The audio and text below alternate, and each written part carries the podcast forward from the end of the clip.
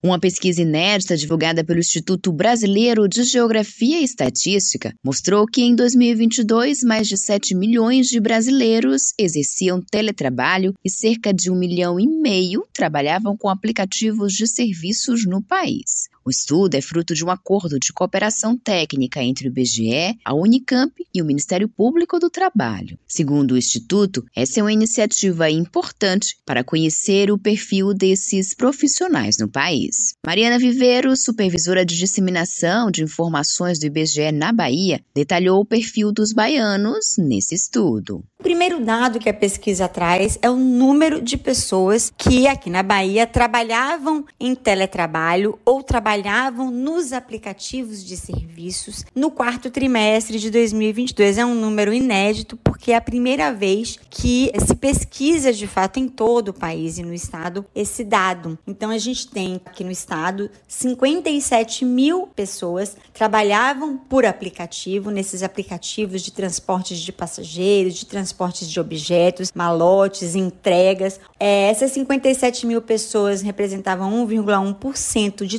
todos os trabalhadores do setor privado baiano. E na outra ponta a gente tinha as pessoas que estavam em teletrabalho, que eram 319 mil pessoas e representavam aí 5,4% de toda a população ocupada, ou seja, trabalhando no estado. Esse é um número inicial importante para dar visibilidade para esses profissionais para que a gente possa conhecê-los.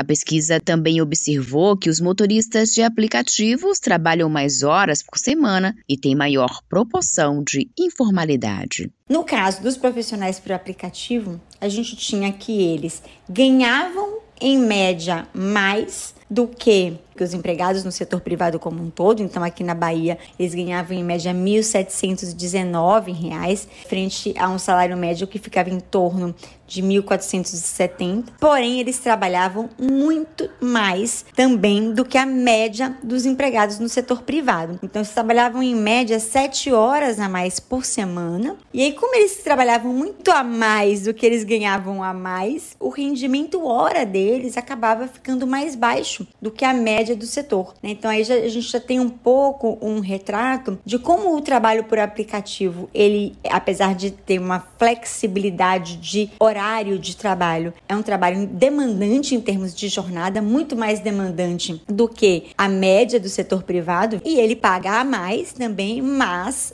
aqui no estado e na maior parte dos estados brasileiros, esse a mais que se ganha por mês, quando é dividido pelas horas que se trabalham, você tem um salário por hora um pouco menor do que a média do setor privado.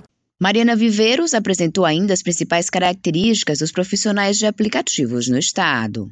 No caso do trabalho por aplicativo, é, a gente tem dois fatos importantes. Um é que ele, aqui no estado, está bastante concentrado na região metropolitana de Salvador. Então, a gente tinha 57 mil pessoas trabalhando por aplicativo no estado da Bahia em 2022, sendo que 36 mil dessas estavam na região metropolitana de Salvador, ou seja, 6 em cada 10 trabalhadores por aplicativo no estado atuavam na região metropolitana da capital, mostrando esse caráter muito metropolitano desse trabalho mais do que no interior do estado. E eles eram muito mais importantes também, muito mais é, representativos entre os empregados do setor privado da região metropolitana do que na Bahia como um todo. Um outro fato importante também é que eles ganhavam mais, né, em média, do que uh, os empregados do setor privado em geral, mas aqui na Bahia eles tinham o menor rendimento do país, dentre todos os estados.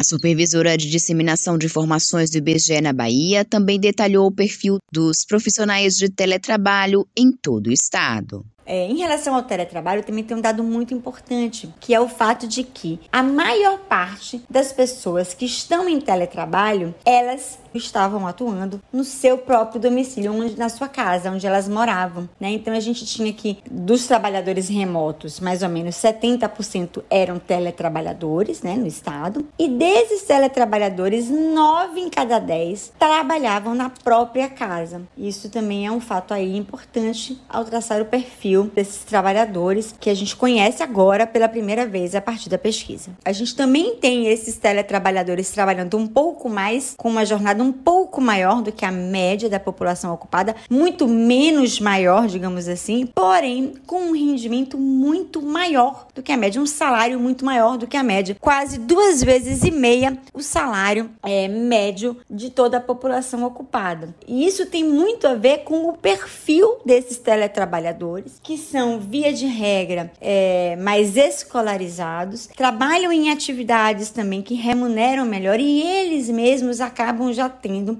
uma condição um pouco melhor, porque, é claro, para é, atuar em teletrabalho você precisa ter uma estrutura domiciliar, né, ou em algum outro lugar onde você vá fazer esse teletrabalho de internet, de equipamentos de tecnologia da, da informação e da comunicação, como computadores, como celulares, né? Então, isso exige ali uma possibilidade de investimento nessa estrutura. A pesquisa completa de todos os estados você encontra no site do IBGE. Josi Braga, para Educador FM.